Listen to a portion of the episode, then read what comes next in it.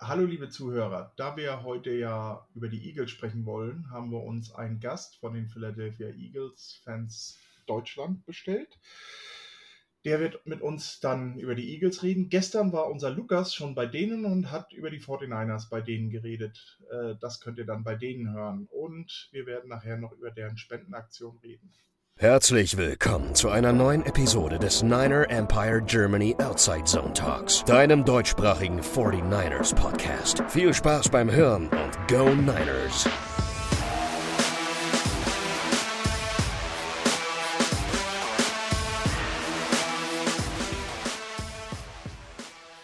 Hallo und willkommen beim Niner Empire Outside Zone Talk. Ich bin Michael, ich bin euer Host. Meine Gäste sind heute der Gerald von den Philadelphia Eagles Fans Deutschland. Na, hallo. Und unser Jan. Einen wunderschönen guten Abend. Ja, da der Lukas ja gestern schon bei den Eagles war, um über die 49ers zu reden, ist der Gerald heute mal zu uns gekommen und will mit uns über die äh, Eagles reden. Aber vorher, ihr habt doch noch eine Spendenaktion laufen, oder Gerald? Erzähl mal ein bisschen was darüber. Ja, wir haben uns dieses Jahr entschlossen, äh, ein bisschen was äh, fürs Gemeinwohl zu tun und äh, hatten dann in unserer Community auf Facebook aufgerufen, Projekte vorzustellen, für was gespendet werden soll. Ähm, es ist nun der oh, Wünscht dir was e.V., glaube ich, geworden. Ich habe, tut mir leid, ich habe tatsächlich den Namen gerade verloren. Ähm, ja, und wir, wir haben gesagt, wir spenden jeder für sich, was er möchte meistens so, dass wir dann vor dem Spieltag sagen, für jeden Touchdown, für jede Interception spende ich Betrag X. Und äh, ja, das ist jetzt sehr gut angelaufen. In der ersten Woche tatsächlich schon 150 Euro zusammengekommen. Äh, da freuen wir uns darüber. Wir hatten eigentlich ursprünglich gedacht, äh, so ein Spendenziel von 500 Euro hatten wir uns gesteckt.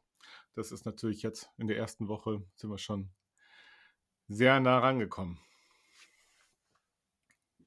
Ja, du kannst ja nach dem, äh, nach der Aufnahme kannst du mir ja mal einen Link schicken, dann gebe ich den an unsere Twitter-Leute weiter und dann werden wir den auch bei uns verlinken. Ja, sehr gerne.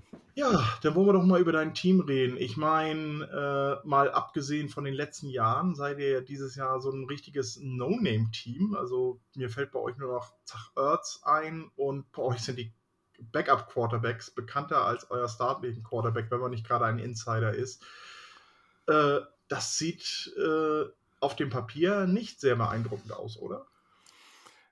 Wir sind ein sehr junges Team, das ist klar. Unser Team ist auch von den Namen her nicht beeindruckend. Ähm, gut, aber man hat neben Ertz hat man noch Fletcher Cox, das ist äh, eben auch Defensive Tackle. Der ist, äh, glaube ich, schon sehr dominant irgendwie in den letzten Jahren immer untergegangen, gerade hinter Namen wie äh, Aaron Donald. Ansonsten, gut, mit äh, Devontae Smith haben wir den Heisman Trophy-Winner vom letzten Jahr als Wide Receiver. Und äh, wir haben eigentlich auch schon eine starke O-Line. Äh, Jason Kelsey sollte bekannt sein. Lane Johnson, auch ein, ein ganz äh, großartiger Spieler. Und jetzt haben wir unseren neuen Shooting Star. Den solltet ihr euch ähm, aufschreiben äh, Mailata. Das ist unser Hühner aus Australien und ähm, der hat im letzten Spiel die Falcons äh, Edge Rusher ganz schön durch die Gegend geschubst. Ja, aber ansonsten, die großen Namen sind äh, gerade nicht mehr da, aber wir sind guter Dinge, dass sich die großen Namen aus diesem Team heraus entwickeln werden. Ja, dann möchte ich gleich mal einhaken. Also, ich denke auch, dass ihr schon ein talentiertes Team zusammen habt. Ne? Man hat ja auch zum Beispiel letzte Saison gesehen, da habt ihr ähm, das Spiel ja bei uns gewonnen. Da habt ihr uns das Spiel auch sehr, sehr schwer gemacht und ähm, ja auch am Ende verdient gewonnen, weil wir durch äh, individuelle Fehler das Spiel noch aus der Hand gegeben haben. Ähm, da möchte ich gleich mal eine Frage denn stellen. Ähm, ist Jalen Hurts bei euch jetzt, ist das der Quarterback für die Zukunft? Kann man das jetzt schon sagen oder bist du da eher so ein bisschen noch pessimistisch und wartest lieber ab? Ja, also letztes Jahr war ich tatsächlich eher einer, der sehr pessimistisch war, was, was Jalen Hurts angeht, äh, was sein Ceiling angeht. Jetzt am Wochenende hat er mich natürlich erstmal Lügen gestraft, aber es ist natürlich auch nur eine sehr kleine Aufnahme von ihm jetzt. ich kann es wirklich abschließend noch gar nicht beantworten. Ich denke, er hat auf jeden Fall, auf jeden Fall das Talent, ein, ein solider Quarterback zu werden. Vielleicht auch in die Top 15 zu kommen. Ich erwarte jetzt aber nicht, dass, dass er der nächste, keine Ahnung, Michael Vick wird. Ja, er wird ja auch oft mit äh, Russell Wilson verglichen, witzigerweise, hört man so in den deutschsprachigen Kreisen. Ja, das haben wir auch gehört. Ähm, also es wurde auch ähm, in den Philly-Medien und auch auf Twitter wurde es äh, öfters erwähnt, dass, dass er eine gewisse Ähnlichkeit zu Russell Wilson hätte. Gerade die ersten Jahre, da war Russell ja auch jetzt nicht so dominant. Aber ich möchte den Vergleich eigentlich noch gar nicht an, anstreben. Ähm, schön wäre es, wenn er eine solide Saison spielt und ähm, tatsächlich sich ähm, in der NFL etablieren kann, dann wäre uns schon viel geholfen. Ja. Das kann ich gut mhm. nachvollziehen. er sollte ja auch ein bisschen Entlastung durch Miles Sanders hinter sich bekommen, nehme ich mal an.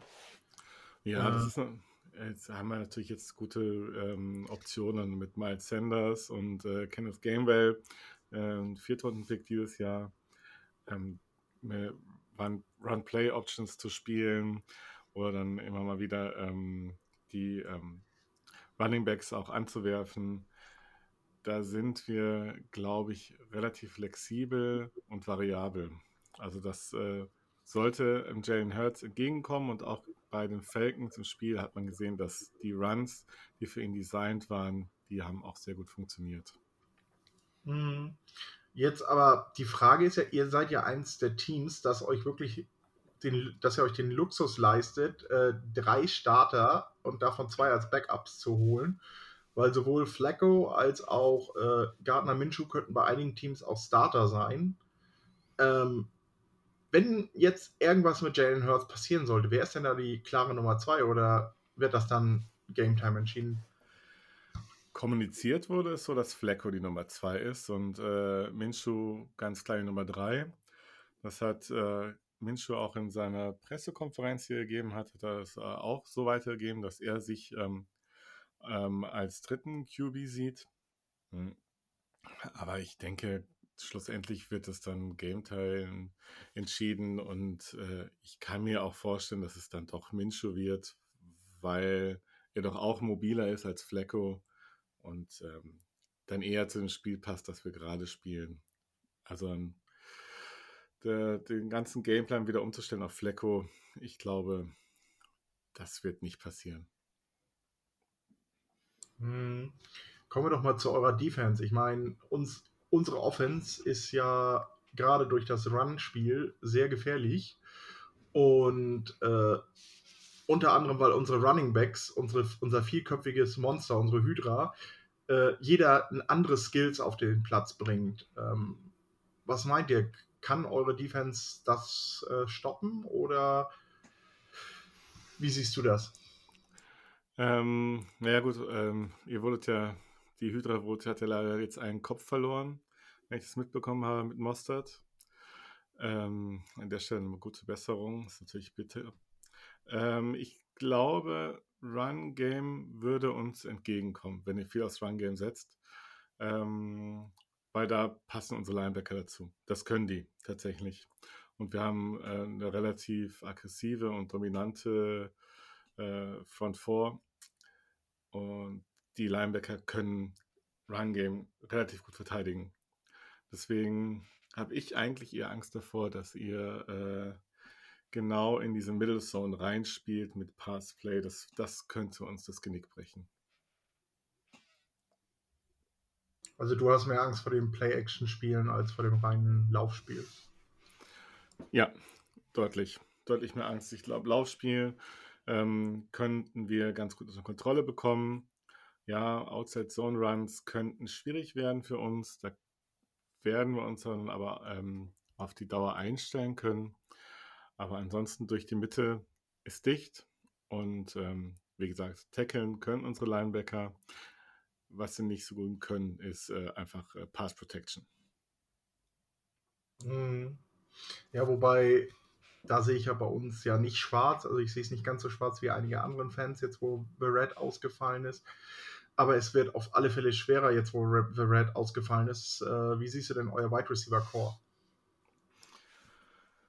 Unser Wide Receiver Core ist äh, ja sehr jung. Ja? Und das ist, ähm, zeichnet sich hauptsächlich durch Speed aus, muss man so sagen. Ähm, wir haben jetzt nicht keinen Wide Receiver, der einfach aufgrund seiner Statur wahnsinnig dominant ist. Also wir hätten da einen, äh, JJ Asiga Whiteside, aber der ist äh, besser im Run-Blocking als in allen anderen. Der fängt einfach keine Pässe. Ansonsten, ja, Smith ist ein super Route Runner, aber hat jetzt ähm, nicht die Statur, um äh, da wirklich großartig im 1 gegen 1 äh, die Contested Catches zu machen.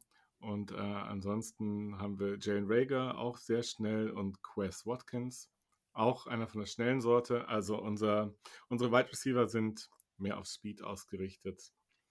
Deswegen, ich schätze jetzt eure, eure Cornerbacks, äh, die Situation ist ja eher angespannt. Das, das könnte unsere Chance werden, euch anzugreifen tatsächlich. Ja, da habe ich nämlich auch noch ein paar Bauchschmerzen, wenn ich mir so überlege, dass den Smith, den ich für einen sehr äh, talentierten äh, Receiver halte, denn äh, wenn Mosley auch nicht spielen kann, äh, der gegen Johnson spielt im 1 gegen 1, da habe ich schon Bauchschmerzen. Das äh, könntet ihr denn brutal ausnutzen. Äh, die andere Seite ist mit Lenoir, der jetzt ein 5-Round-Rookie ist, ähm, der macht sich schon ganz gut, da habe ich mal nicht, nicht so Bedenken, aber die andere Seite, die Verrett-Seite, ich denke, das kann schon ähm, ja, euer Gameplan oder Offense sein, genau diese Schwachstelle von uns auszunutzen. Die könnte man natürlich angreifen, auch ähm, mit ähm, Two Tight End Set zum Beispiel. Wir haben genau. in die Falcons haben wir sogar ähm, Spielzüge gehabt mit drei Tight Ends auf dem Platz. Ähm, das ist natürlich eine Möglichkeit, um, um eine Seite total zu überlasten und anzugehen. Ja, wobei, Jan, ist nur meine Meinung. Ich denke mal, wir werden nicht DJ sehen, auch wenn der irgendwelche Nacktfotos oder so von Kyle Shanahan haben muss, dass er es immer wieder in den Kader schafft. ähm, ich denke mal eher, wir werden Josh Norman sehen und das ist ja gerade für die Eagles ein alter Bekannter. Ja, Josh Norman ist ein guter alter Bekannter. Äh, sehr viel Spaß gehabt mit ihm und seinem Trash-Talking. Ich weiß nicht, wie gut ähm, Josh Norman gerade drauf ist. Der hat jetzt wie lange nicht gespielt? Ähm, oder war jetzt ähm, er, hat den, er, hat letztes Jahr bei den Bills gespielt, ne? Ja. Genau, und dann jetzt über den Sommer, im Sommer hat er, glaube ich, keinen Club gehabt und äh, sind bei den 49ers erstmalig wieder mit eingestiegen. Ja. Aber auch erst nach der Preseason, ne? Also der genau, richtig. Quasi, genau. Der hat noch, noch kein Spiel auf seinem Konto. Ich, keine Ahnung. Äh, also er war auf jeden Fall ein sehr guter Cornerback. Ist natürlich auch, auch aufgefallen durch sein Trash-Talking. Äh, hatte dann in Washington nicht mehr so ganz an die Leistung als Carolina äh, ange, angeschlossen. Jetzt bei dem Bild ist er mir gar nicht so richtig aufgefallen. Ich habe die jetzt auch nicht so ähm, beobachtet letztes Jahr, muss ich zugeben. Auch wenn die, äh, also die Defense vor allen Dingen nicht. Josh Allen natürlich. Hm. Ich, er kann uns alle überraschen und äh, da eine Monsterleistung auf den Platz zaubern. Aber ich denke, man, sein, sein Motor wird erst noch ein bisschen stottern, bis der ins Laufen kommt wieder. Und der Jüngste ist er auch nicht. Ich, also ich habe jetzt nicht mehr so viel Bauchschmerzen, wenn ich an Norme denke. Ja, also ich denke mal, seine größte Rolle wird bei uns wahrscheinlich genau die gleiche sein, die Sherman die letzten zwei Jahre eingenommen hat. So das Beste nochmal rauskitzeln, was er hat und äh, den jungen Cornerbacks dann beibringen, was er kann. Ich denke mal, das wird so seine Hauptrolle sein. Und ja, also trotzdem sehe ich eher ihn auf dem Feld als Dante Pass Interference Johnson. Aber ähm, ja, das sehen wir ja dann am Sonntag. Ja, was sind denn deine Keys to Victory äh, am Sonntag? Unsere Keys to Victory. Ja, ich hatte ja vorhin schon angesprochen, also ich denke, man sollte auf jeden Fall äh, ein Cornerback von euch ähm, angreifen. Die sind einfach entweder ähm, noch recht unerfahren, also fünft Runden Pick, Rookie, ist relativ unerfahren, auch wenn er wohl, wie ich gehört habe, ich habe ihn nicht beobachtet, ähm, ich kam nicht dazu, mir euer Spiel anzuschauen, komplett äh, sehr gut gespielt haben soll als Rookie. Ähm, ja, Norman hatten wir gerade, also von daher mit unserem Speed sollte man dann schon mal ähm, eure Cornerbacks äh, vielleicht, indem man äh, zwei Wide Receiver eine Seite überlastet, äh, angreifen und dann, was ich aus eurem Spiel gesehen habe in der Zusammenfassung, läuft natürlich das Run-Game. Running Game gegen euch sollte eigentlich auch ganz gut funktionieren. Also die Lions hatten ja damit relativ viel Erfolg werdet ihr wahrscheinlich jetzt angehen. Das war die offensichtliche Schwachstelle in eurer Defense. Ähm, aber eine gute Mischung aus, aus Passing und Running Game. Ähm, soll, das, das wäre unser Gameplan. Und ich denke, mit, mit äh, Jalen Holtz, mit ähm, Run-Pass-Options ähm, haben wir, haben wir gute, eine gute Möglichkeit, eure Front ein bisschen, ein bisschen zu verwirren äh, und äh, vielleicht auch Löcher zu generieren.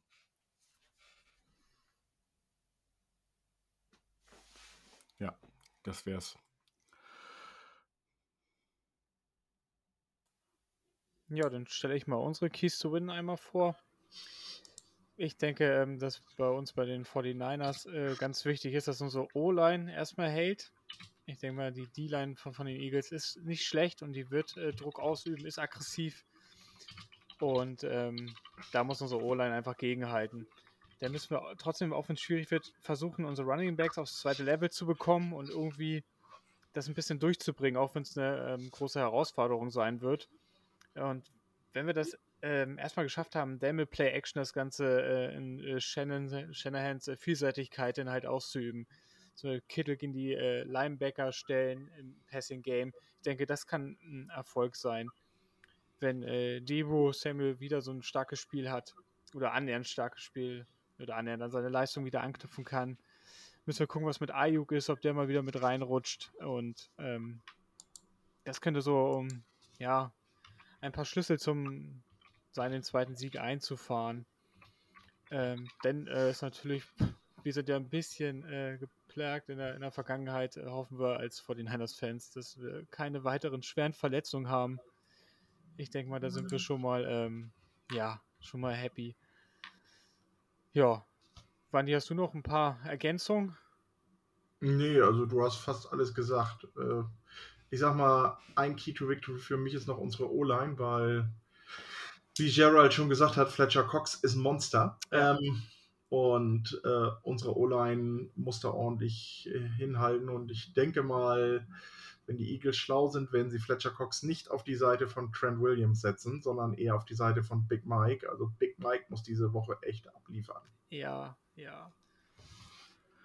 Ja, das werden wir sehen. Also gegen die Falcons wurde er oft gedoppelt. Das wäre natürlich schön, weil sich dann einfach auch ähm, Löcher für unsere anderen Tackles und Edge Rusher ergeben würden. Da sind ja sehr tief besetzt, ihr auch auf, auf der D-Line.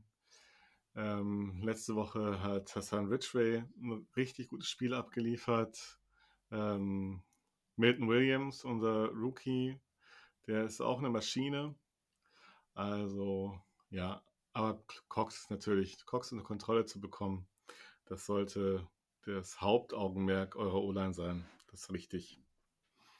War nicht auch äh, Cox der, der Spieler von euch, der beim, beim letzten Aufeinandertreffen von uns, wo, wo wir an, an der äh, Goal-Line waren und der Schiedsrichter weggeguckt hat, den, den Ball noch mit dem Fuß ein bisschen nach vorne wieder gekickt hat? War das Cox? Ich glaube, das war er, ja. Ja, war es Cox oder ja, ich würde auch zu Brandon Graham passen. Ja, es, kann, ja, ich glaube, es war Cox. Ja, ich, ich, glaube, ich glaube, es war Cox.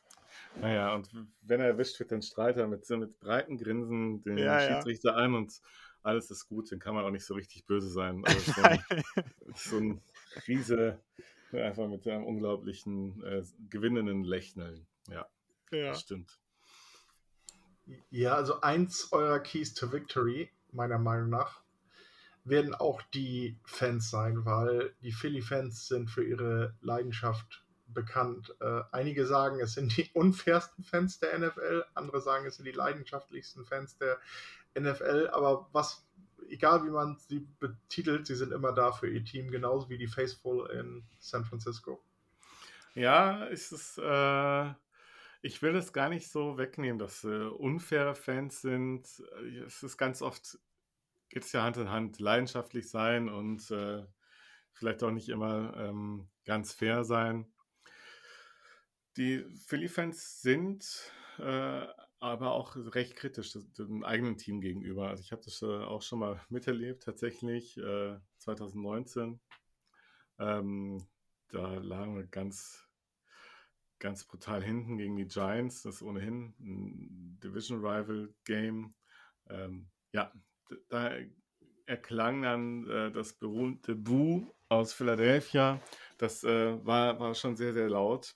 Ähm, allerdings, wenn man dann wieder ein, zwei Plays hat, Drives hat, die ähm, vielversprechend aussehen, dann äh, gewinnt man die Fans auch wieder sehr schnell für sich und dann ist, war das Stadion, also war unglaublich laut für diesen verregneten Tag und äh, war einfach, ähm, ja, da ist dann sehr viel Energie im Stadion, das stimmt.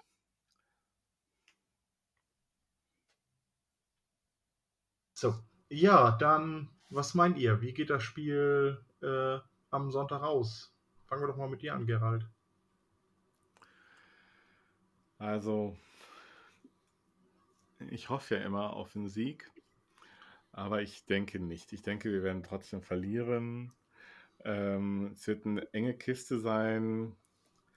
Äh, ich schätze, es wird äh, trotzdem ein Touchdown für euch.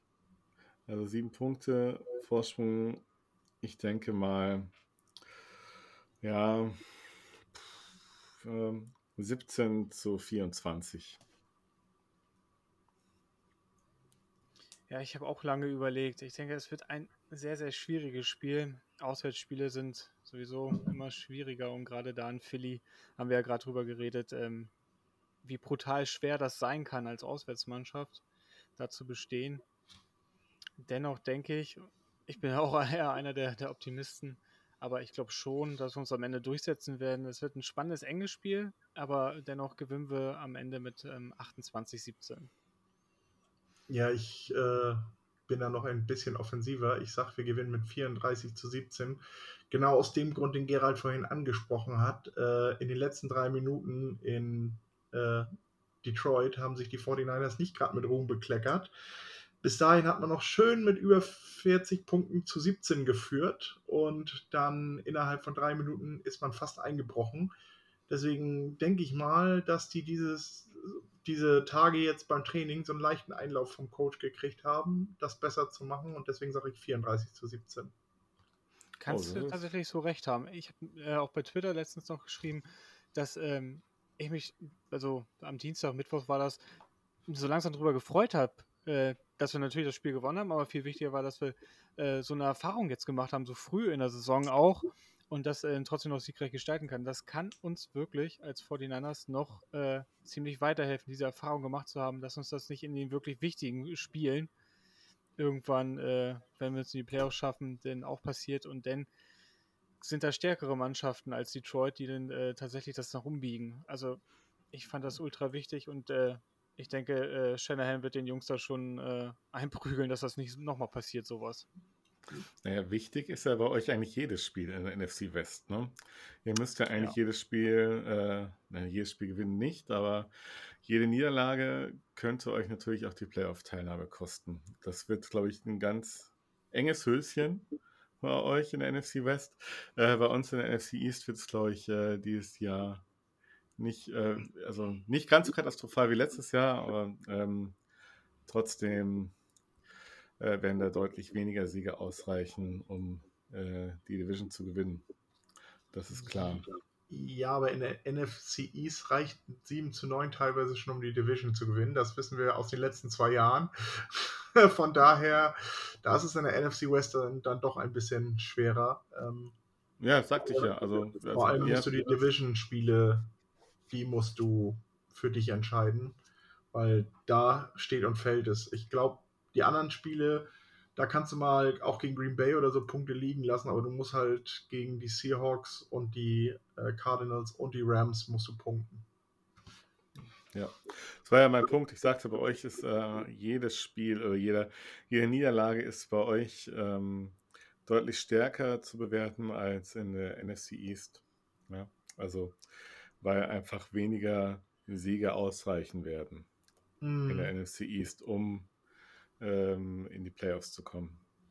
Ja, durch die erweiterten Playoffs dieses Jahr und äh, durch das erweiterte Spiel könnte es aber dieses Jahr auch mal zum No- Novum kommen, dass vier Teams aus einer Division in die Playoffs kommen. Also, das wäre schon sehr interessant.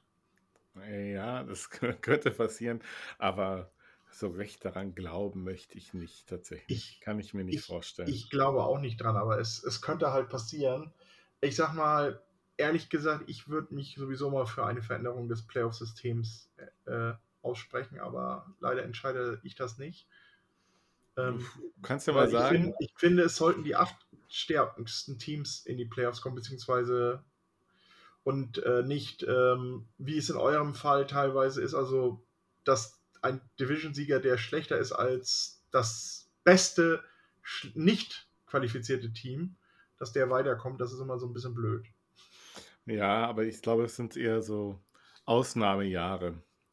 Würde man das jetzt komplett über den Haufen werfen, dann könnte man sich die Divisions auch tatsächlich schenken und sagen, wir spielen NFC und AFC und das war's dann und dann die acht Besten kommen dann weiter. Also Vielleicht wäre ist ja, mal ein Reshuffling der Divisions ja, eine Idee. ja, ich, also äh, gibt, gibt der NFC East nochmal ein, zwei Jahre und ich denke, dann wird die auch bockstark sein und ähnlich wie die NFC West jetzt dastehen. Es ist jetzt auch nicht allzu lange her, da war die NFC West jetzt auch nicht besonders stark. Da waren dann auch tatsächlich, da waren dann die Seahawks und dann, da waren die Rams nicht so viel. Da bei 49ers war auch, glaube ich, gab es auch mal ein paar magere Jahre und die Cardinals waren äh, dann auch nicht besonders stark. Also, Ja, ja, das ist Das- richtig. Ist ist Ja. gar nicht so lange her. Ja. Also das, Ja. das hat man ja jedes Jahr mal. Ne? Oder das ist halt alternierend und äh, die NFC East sieht gerade echt blöd aus und letztes Jahr sah es katastrophal aus. Ähm, aber lass uns mal abwarten, was, was dieses Jahr passiert. Ich denke, die Teams sind in einem sehr guten Aufbau. Würde Washington, hätte Washington tatsächlich einen vernünftigen Quarterback, ähm, wenn die auf jeden Fall ein Team für elf Siege, bin ich mir relativ sicher. Ja, würde ich auch sagen. Ja. Ich, ich sag mal, wäre Dallas nicht Dallas, äh, würden die auch öfter in den Playoffs mitspielen, aber die schießen sich sehr oft selber ins Bein. Ja, vor allem haben die jetzt auch wieder ihre, ihre Verletzung. Die schaffen es ja auch irgendwie. Ich will es ja jetzt nicht auch noch äh, diese Ausrede hinlegen, aber ich mache es ja. Also jetzt haben sie dieses Jahr, jetzt ist äh, die Marcus Lawrence ist jetzt auch äh, schon wieder verletzt. Das wird die, denke ich mal, ähm, auch die nächsten beiden Spiele kosten. Und dann stehen die auf einmal 0-3 da. Und äh, dann wird es schon wieder eng für die Cowboys. Tatsächlich. Ja. Ja, spannend wird es auf jeden Fall, egal in welche Richtung denn, ne? Und ähm, wenn, wenn Dallas das irgendwie mal durchziehen würde, dann denke ich mal, können die auch so 11, 12 Siege hinbekommen, aber das ist ja meistens so das Problem bei den Cowboys. haben halt, haben halt eigentlich gar keine Defense tatsächlich. Nee. Ja, die haben eine Horde an Linebackern. Ähm, die wurden aber jetzt gegen die Bucks auch nicht unbedingt so eingesetzt, wie man sich das äh, erhofft hätte oder wie man gedacht hätte, dass sie eingesetzt werden. Und ansonsten, die D-Line ist nicht besonders stark, das Backfield ist nicht besonders stark. Ja, dann kannst du jedes Spiel über 30 Punkte machen, aber wenn du halt dann drei Punkte mehr kassierst, es ist Ja. halt Mist. Ja, richtig. Was meinst du denn so allgemein? Was ist diese Saison drin für euch, für die Eagles? Also wie gesagt, ich hatte ja vorhin gesagt, ich, äh, Hm. ich hatte vor der Saison gesagt, fünf, fünf Siege ist das Maximum. Äh, mehr erwarte ich nicht. Jetzt dieses Spiel gegen die Falcons hat natürlich, war balsam auf die Seele, hat, hat sehr gut getan. Allerdings waren es jetzt die Falcons, die haben jetzt auch nicht den Gameplan so angepasst, dass sie gegen unsere O-Line und D-Line irgendwie was ausrichten konnten, was überraschend war. Also, naja, also Lines natürlich gut, aber ähm, ich möchte das Spiel jetzt nicht überbewerten, weil die Falcons tatsächlich gerade so aussehen, als wären sie das schlechteste Team der Liga Ja, in, in, Week One. Also da müssen wir mal abwarten, was da, was da noch bei rumkommt. Aber es ist natürlich ein guter Start und äh, vielleicht werden es auch sechs, sieben Siege. Also sieben Siege war für mich das Allerhöchste. Ähm, ich, ich bleibe bei meinen fünf Siegen und äh, wäre damit trotzdem noch ganz zufrieden. Wichtig Ja. wäre mir nur, dass Carson Wentz 75% der Snaps spielt ja, und die Colts trotzdem die Playoffs verpassen, ähm, weil dann haben wir einen neuen First-Round-Pick irgendwo in der Mitte äh, nächstes Jahr und mit drei First-Roundern sind wir dann ganz, wären wir dann ganz gut gewappnet, um, um wieder anzugreifen.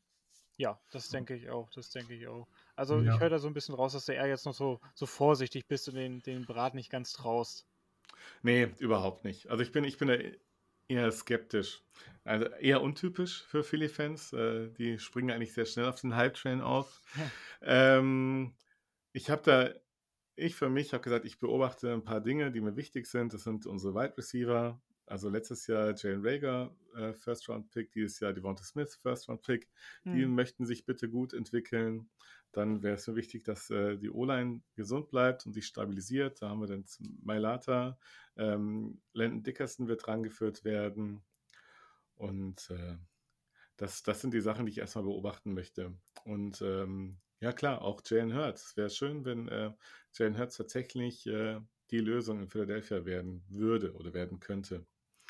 Weil ähm, dann sieht es wirklich gut aus für uns. Ja, wir wissen ja schon mal, äh, dass Carson Wentz es anscheinend in äh, Indianapolis auch nicht wert. Ähm, Ja, da Ja. läuft es ja auch noch nicht so und er hat sich gleich mal wieder verletzt. Also er hat Philly gleich bei den Colts eingeführt. ja er, er möchte aber bitte gesund bleiben und äh, viel spielen. Das ist wichtig für uns. Ja, also deswegen, ich äh, drücke Carson Wentz alle Daumen, die ich habe, äh, dass, dass er äh, gesund bleibt und zumindest so gut spielt, äh, dass er nicht gebencht wird. Wieso? Habt ihr da irgendwelche Trade-Sonderklauseln?